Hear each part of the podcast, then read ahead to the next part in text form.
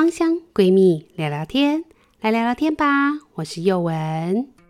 你想了解更多的芳香知识，还有芳疗师的日常生活吗？快把我们的粉丝专业还有 IG 追踪起来。宥雯我自己的粉丝团跟 IG 是 WAN WAN 婉婉的芳疗植物园，一心的是一心芳香趣。喜欢我们节目的人，也请记得要帮我们按赞、分享，然后给我们五颗星的评价哦。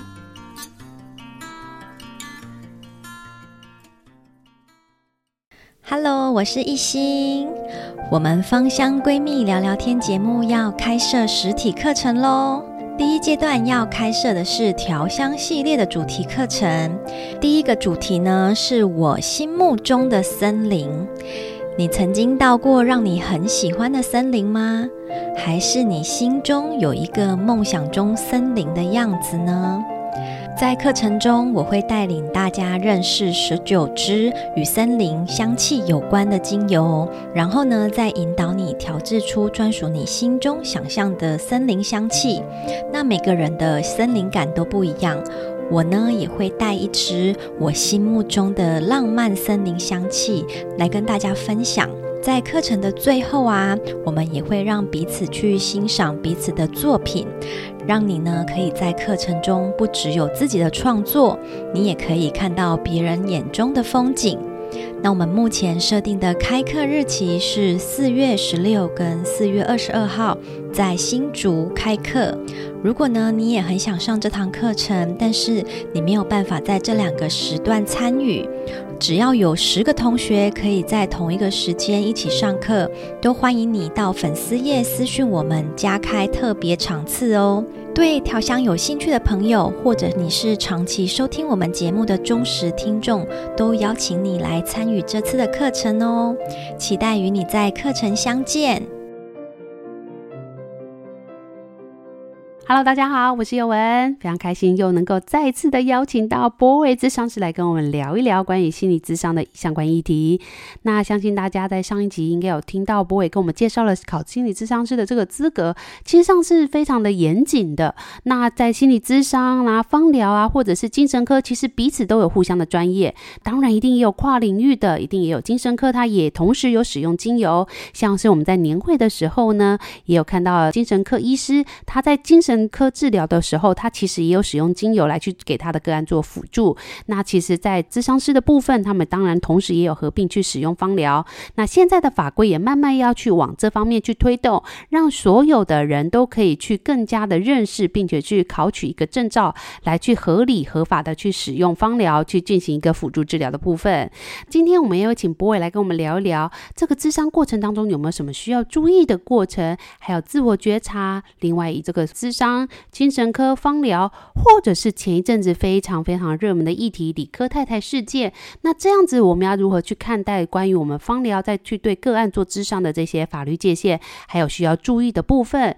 我们再次欢迎到博伟来跟我们聊一聊。欢迎博伟。Hello，大家好，我是博伟。我们来举一个个案好了，比如说像小孩子啊，他们有时候会有一些行为，那父母可能看到就会觉得很生气。这件事情，比如说哦，小孩遇到了事情很容易尖叫。大声吼叫，然后呢，父母常常就觉得摸不着头绪。那像这样的时候，你们会怎么样去做一个介入跟辅导？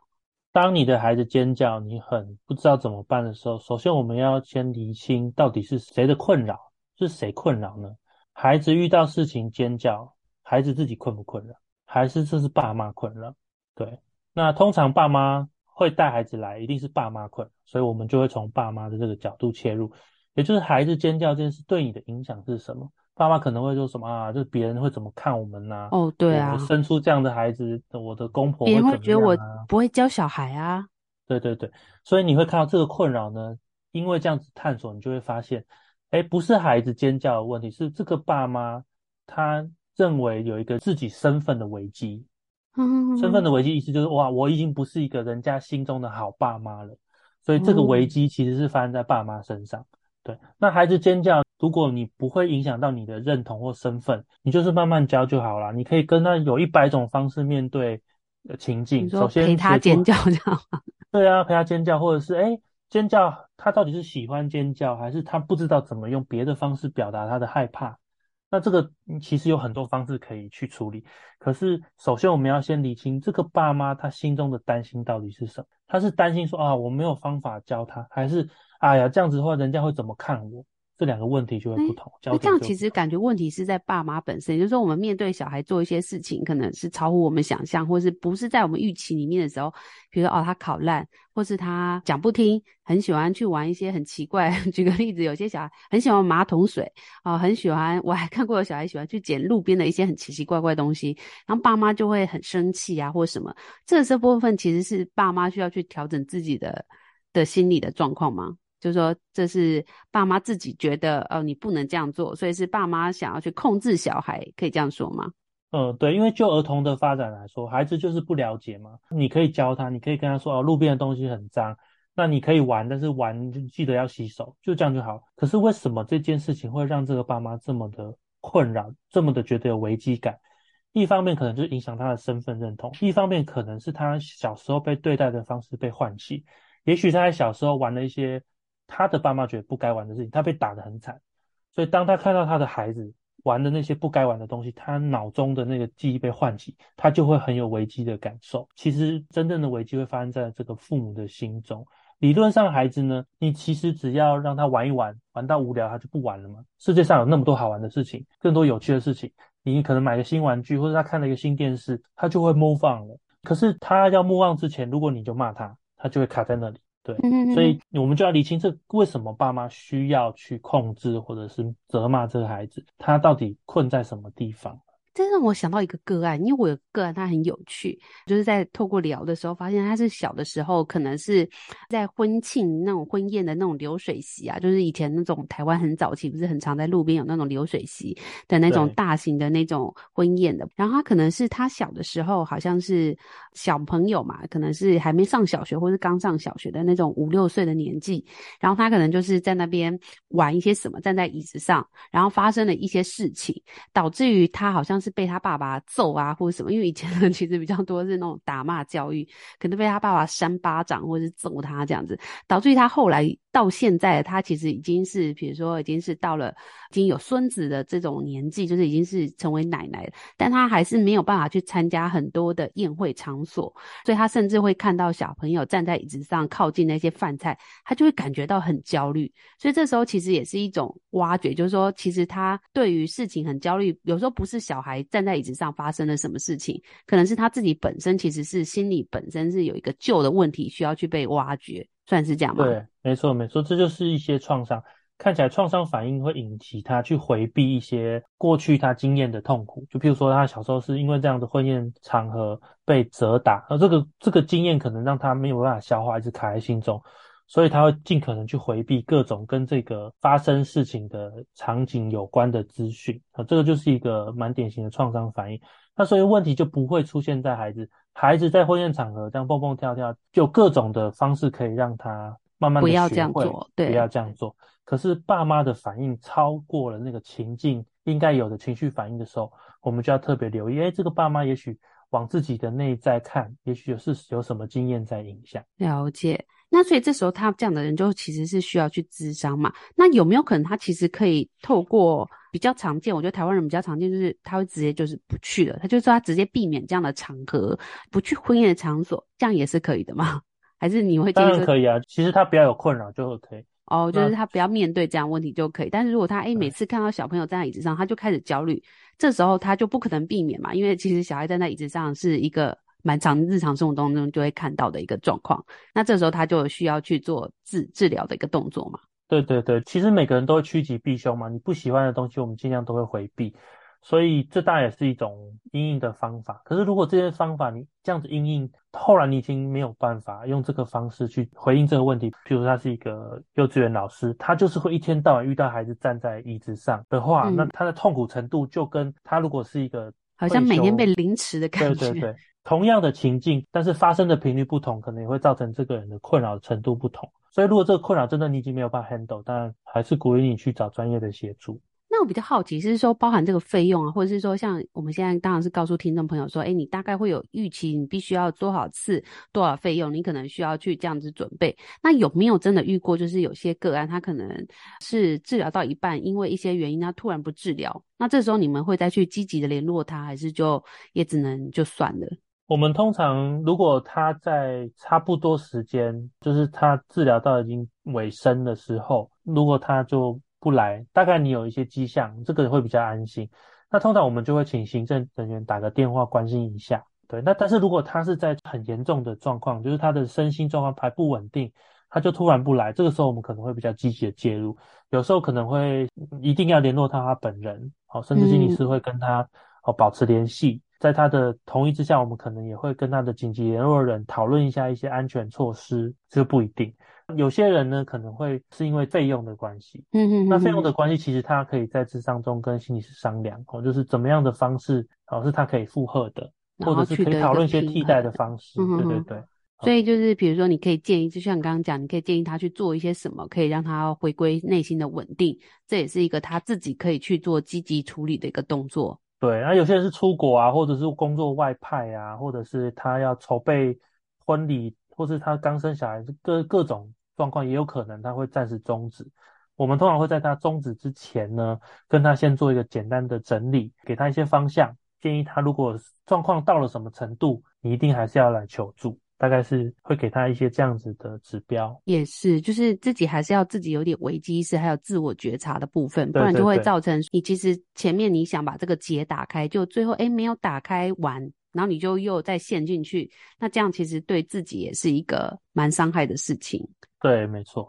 那因为我们是做芳疗的，我蛮好奇，就是说一般心理咨商师也会同时使用芳疗吗？就是这样的比例跟他们会怎么样使用？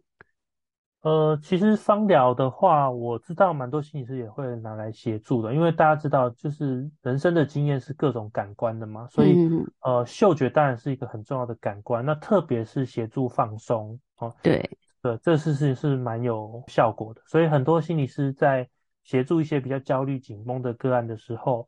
哦，他他也会使用芳香来精油来协助，那这是一种。那当然，心理师通常不会在咨商过程中直接用精油碰触到个案的身体。对，一个是心理师的专业里面没有限定的范围，嗯，第二个是心理师可能没有受过这么进阶的芳疗的训练，嗯，或者是一些经络啊、按摩等等的训练，所以这他可能不能做。但通常心理师会辅助的就是芳香的部分，嗯嗯嗯嗯，对。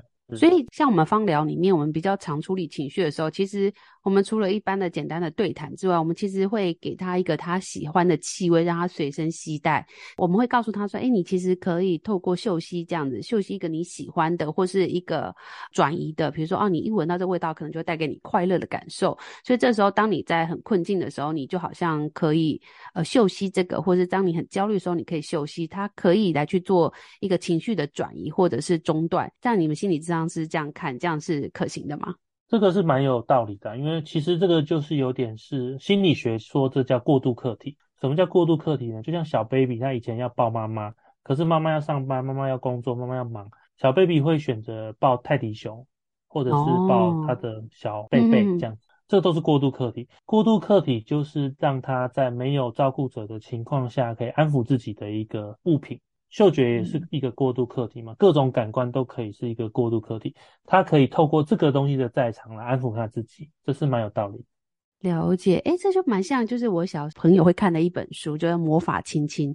他那个故事的大概就意思是说，这个妈妈就是要跟小孩分离嘛。那我们都知道，小朋友上幼稚园啊，或是刚离开爸妈，可能去保姆家，都会有一点点分离焦虑。那这时候妈妈就会，比如说在他的手背上亲了一下，告诉他说：“哎，妈妈，就是你想妈妈的时候，你就记得看这个手背。”那像那个时候，我是给我的小孩画了一个爱心，就是告诉他说：“诶，你想妈妈就看这个爱心。”然后如果掉了，老师会帮他补上去。去，那后来学了芳疗以后呢，我就给我小孩就是一个我随身会用的一个味道，就是比如说哦，我很喜欢的橙花或者是什么的，然后就是滴在他的一个小小东西上面，让他带去。我就问我小孩说：“哎，那你这样子去学校会不会想妈妈？”他就跟我说：“哎，会啊，可是我会拿起来闻一闻，这样我闻到妈妈的味道，我就觉得想到妈妈了。这样子，这样其实是一个算过度转移的一个状况吗？”过度客体哦，对，过度客体，对。过度客体，对啊，这很常见。那这个就是白话说，就是母亲的信物嘛，睹物思人，就是这个概念，这样子。嗯。所以，那有些人就是像你刚刚讲的，他可能就是迷恋那种毛茸茸的被子。那甚至我还听过有些人啊，就是到了很大，他都还要带那一块毛茸茸的被子。那有些人就会觉得啊，这样不行啊，你应该要戒掉。那这时候你们心理咨商是会怎么看？就过度客体的角度，这个行为不是不需要去戒掉的，其实是不需要戒掉，因为你会知道一个人怎么去度过他这么艰难的人生，他都有他的方法。他的方法是一个没有对别人造成困扰的，然后又可以安抚他自己的。我们何必要把他这个东西拿掉呢？所以，其实如果他有持续终身使用过度客体的情况，这是很自然。而且之前美国统计还蛮大比例的人还是有保有这样的习惯。对，因为我其实也听到蛮多人，甚至到长大，他就是出门就是要带那条被子，他可以把那条被子就是从很大，然后因为会破烂嘛，他就越剪越 小，然后随身携带，就是焦虑的时候他就摸一下摸一下。那这个部分其实在我的小孩身上还蛮明显的，我的小孩就是有两个，就是两个小的时候都会对这个毛茸茸的棉被会有一种安抚感，他们就会自己这样摸，这样自己去睡觉。然后我以前就会觉得说，哎，那这是因为我离开，所以他才这样。可是我觉得蛮有趣的事情是在我的老二，他其实是不需要妈妈。那时候我其实有一点就是觉得很困扰，也不是困扰，就会觉得哎，怎么会这样？就是我小孩哭的时候，老二很明显就是他哭的时候啊，我说哎，妈妈抱好不好？他就会说摇摇头。那我跟他说，那你要贝贝吗？然后就是他就会点点头，就会想去摸那个贝贝。然后他就不需要我，他就只要摸摸那个贝贝，他就可以很快速的让他自己冷静下来。然后，所以到现在，他如果哭闹，或是说到一个很远离爸妈的环境，他就是要带着那个贝贝，然后这样摸一摸，他就会觉得诶获得稳定这样子。可是有些小朋友他又没有这样的这个状况，比如像呃我弟弟的小孩好了，他们就非常黏他爸爸妈妈，然后呢，他们就没有所谓的依赖。那这种依赖也是可以去养成他嘛？就是我可以找一个什么东西让他去养成，来去让他离开爸妈的时候会好过一点嘛？可以试试看，因为每个孩子的气质跟天生他对感官的接收度都不太一样，所以是可以试，但也没有办法勉强他，他没有办法替代，就是、哦、所以我们没办法教，对不对？比如说啊，他没有，但是我们就一直换很多东西，然后教他，算这样吗？可以尝试啊，但是就是要看这个孩子能不能接受。哦，所以其实也是不一定，就对。所以有些人没有没有过度客体，他还是可能可以消化爸妈不在场的失落，这个分离焦虑。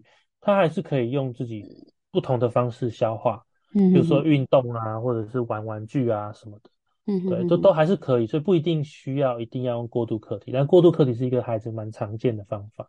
那我想问一下，就是说前阵子算是比较热门的一个话题啦，就是说像这个法律的部分啊，刚刚我们有提到最一开始就是聊到智商啊，跟精神跟芳疗，其实我们都是不太一样的领域。那当然它会有所重叠，那也会有所专业的部分，比如说像我们芳疗就会学到了一些经络或是每一支精油的使用的方式跟他们的差异嘛。那智商的部分就会在它的专业的部分，比如说像他要怎么样抛出这个议题，然后要怎么样去执。行下一步，或者是怎么样去规划这个状况，或者是评估这个个案，他的精神可能是属于哪一方面的问题。那精神科的部分就会是给药，那他们之间的界限会是在哪里？也就是说，我们怎么样讲？比如说像我们方疗好了，我们是不是就不能讲我们是心理智商，或者是说我们做方疗咨商？诶，这样是不是就会有法律上的问题呢？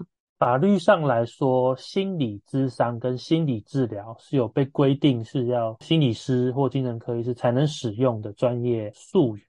嗯，所以基本上，如果你要使用心理咨商或者是心理治疗的话，但如果你不是心理师，就有处罚的的风险。这样，但是智商，如果你纯粹用智商，什么生涯智商、灵性智商，这都没有影响，因为智商这两个字没有被限定非心理师不可。但是心理智商不行，所以你只要不要讲心理智商就 OK 这样子。所以就是心理智商这个专业字，你还是必须要有执照，就好像精神科要给药，他必须要有执照嘛。对对对对，需要有执照。当然过程中任何疗当然都可以啊，而且像我们一开始节目讲的，任何疗当然也都会有疗愈，你只要不要宣称你是心理智商，以及你不要宣称你的过程是用心理学、心理治疗的方式在进行。那这样就是心理是专门的嘛？对对。了解，那像现在精神科转到心理咨商的方式的这样的比例会多吗？因为精神科感觉起来啦，可能我自己的感觉就会觉得说，哎，蛮多都是在给药，可能依照我身边的人去看那个身心科，他们蛮多就是像看诊，然后可能一开始问个五分钟十分钟，接下来就是每次去 就是给药或换药。然后就问你说，哎，你吃这个药有没有呃什么状况啊？因为有些人是吃了以后，然后就会睡太多，然后导致于早上会有点那种呛呛的感觉，就是恍神，然后他就会再换药啊，或者是调整那个药的剂量。这时候他们就会觉得，哎，那好像就是一直在依赖药物。那有些人就会开始寻求其他的嘛，就是我们刚刚提到，比如他会自己再去找其他的一些非健保的部分。那精神科医师他们有没有可能会跨领域到这个心理智商的部分？精神科医师事实上，他们可能也可以做谈话的心理治疗，而且健保其实也有给付。但是因为对精神科医师来说，因为你知道，咨商一次一小时或到一个半小时，只能做一个人。嗯，但是你看诊，你看五到十分钟就可以看一个人，这个效率上是差很多的。哎，时间上好像没办法，他们一个门诊好像也就是一个上午或一个下午。对，所以其实要精神科医师做心理咨商蛮挑战的，因为他有很多病人，所以但他们基本上就法律上他们可以，法律上他们是可以。哦、了解，但是通常不会做，因为对他们来讲 CP 值不高。对，对也是。所以呢，确实有些精神科医师会跟心理师合作，就是哎，你有需求，那我就转给心理师做。确实有，但是比例我自己觉得大概两成而已吧，两三成。还没有到非常的风行，可是慢慢这几年，因为心理咨商越来越红，所以越来越多精神科医师有这样子的异业合作。了解。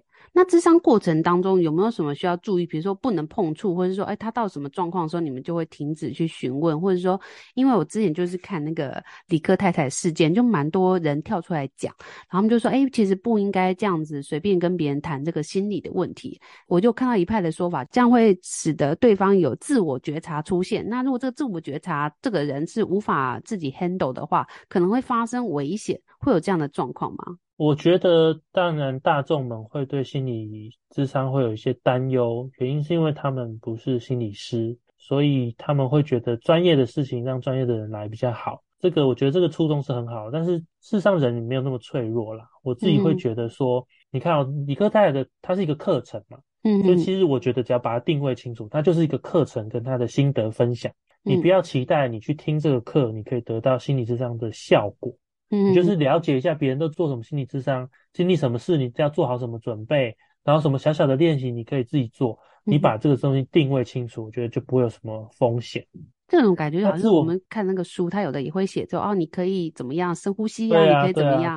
这个我们还是可以在家自己做嘛。所以我们也可以，比如说哦，我用了以后觉得很好用啊，我自己可能透过深呼吸或者是嗅吸一些什么，或做了几个瑜伽的动作以后，我觉得哎，我身心开阔。这样的告诉别人这些方法其实是并不违法的嘛。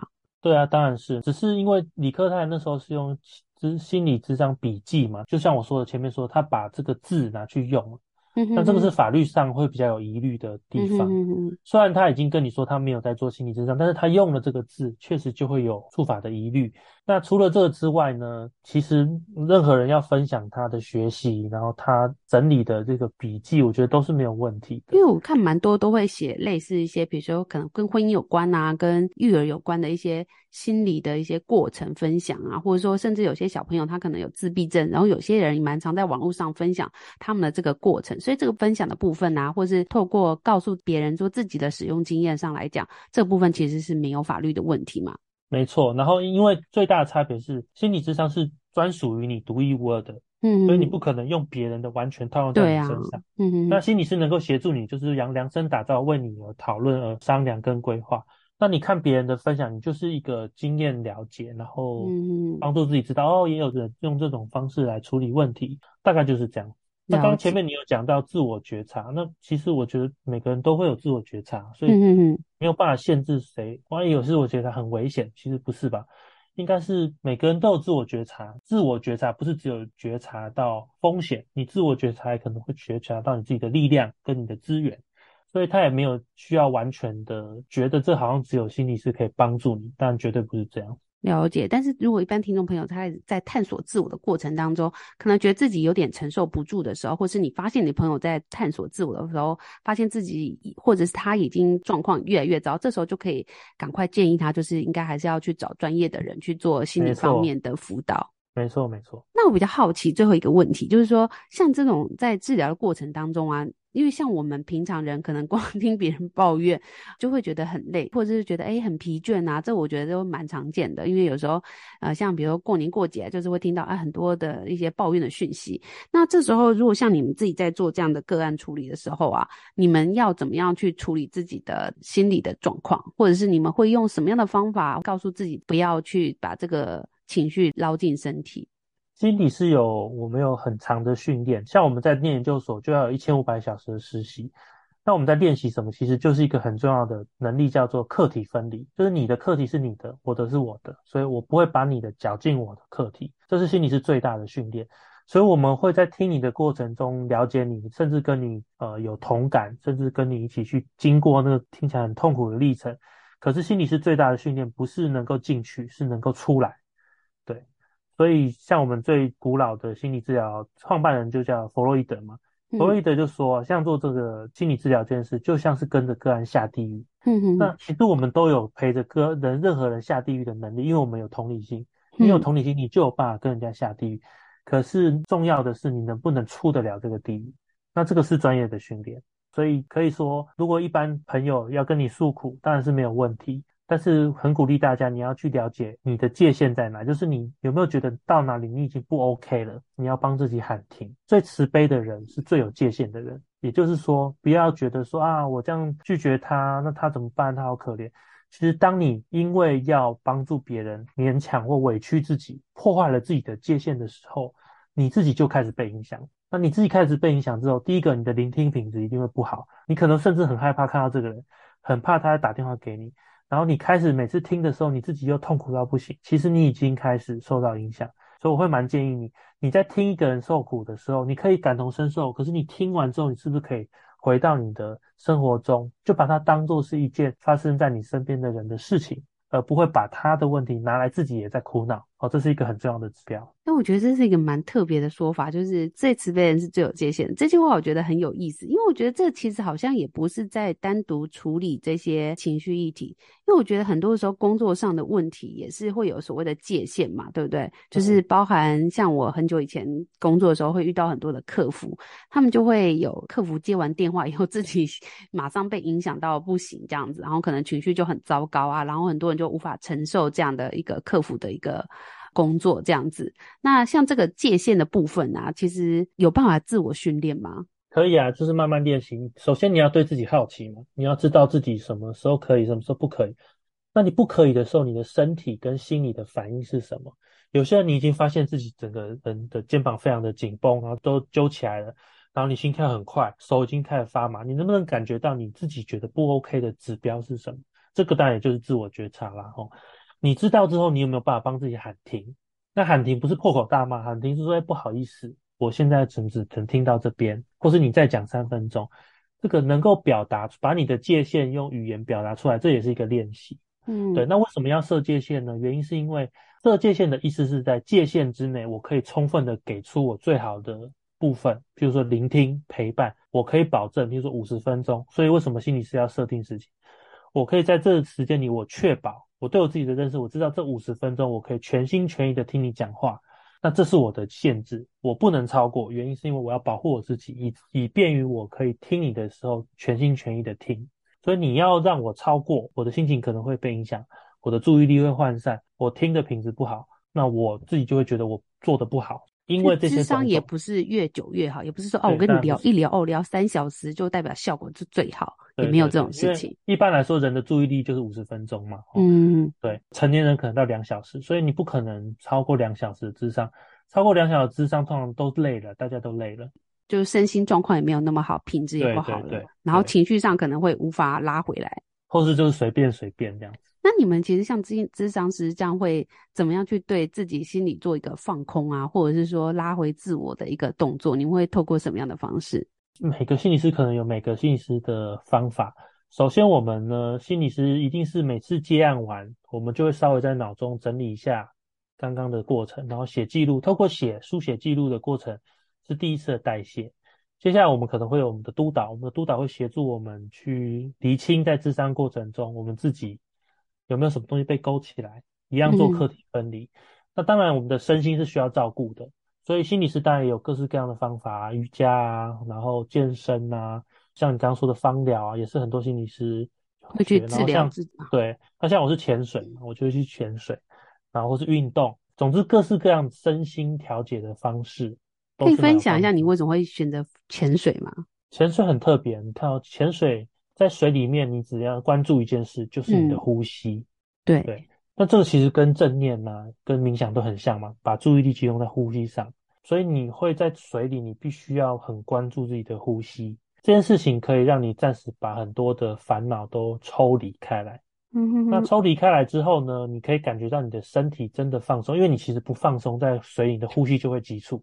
你呼吸急促，你很知道你的气瓶就是会一直下降，这都是很明确的指标。我觉得潜水其实有一点恐惧，就是你要完全把自己。放在这个地方，然后是未知，但是你又要相信它，把自己放进去，这件事对我来讲就是一个蛮有趣的事情。对啊，这是也是一个修炼嘛，这跟人生一样啊。人生我们不是也是很多不确定的事，嗯、我们还是必须把自己放进去，包含结婚，包含生儿育女，都是啊。我觉得都是一个潜水，你都是要把自己 dive into，就是你要潜进去，然后还要享受这个环境。对啊，对啊，要享受。那你可以在水里面什么都不看，你只顾你眼睛闭起来，只顾着活着。当然，你也可以试着放松了，把眼睛打开，看到海里的美，这都是一样的，跟跟像人生一样，你就是把你的工作或者你的钱赚到好，我就是这样子做。你也可以把眼界打开，看看身边很多美好的事情。你的孩子可能跟小丑一样可爱啊，你的先生可能是海葵，对不对？可是你这跟心理的训练是很有关，就是你怎么看待事情的眼界，会影响你的身心的平衡。哎，这样讲起来其实很，我自己很喜欢潜水，是这样子。所以这样听起来其实蛮多的，比如说包含瑜伽，因为刚刚讲就是注意呼吸，注意自己的感官，很多的瑜伽跟冥想或者静坐好了，其实都好像都会有类似的一个状况。对啊，爬山啊，运动啊，跑步也都是。所以其实每一个人其实都应该留一个时间给自己，就单独自己的独处，稍微去注意一下自己的这个状况，然后身心灵的，包含呼吸啊，或者是一些心理内心的部分。没错，没错。好，那我们今天的节目就先到这里。不过我还是蛮喜欢一开始柏纬有讲的，就是可以把这些所谓的智商啊，或者是一些心理的部分，当做是一个旅程。你如果觉得自己有问题的时候，你可以尝试自己先寻求一些方式来去做自己的情绪处理。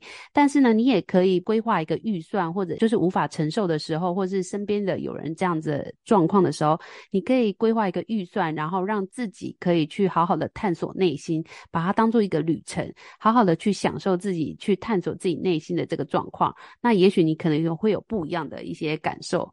那我们谢谢柏纬，谢谢谢谢大家。谢谢。那我们下次还会有别的内容，大家可以稍微期待一下下。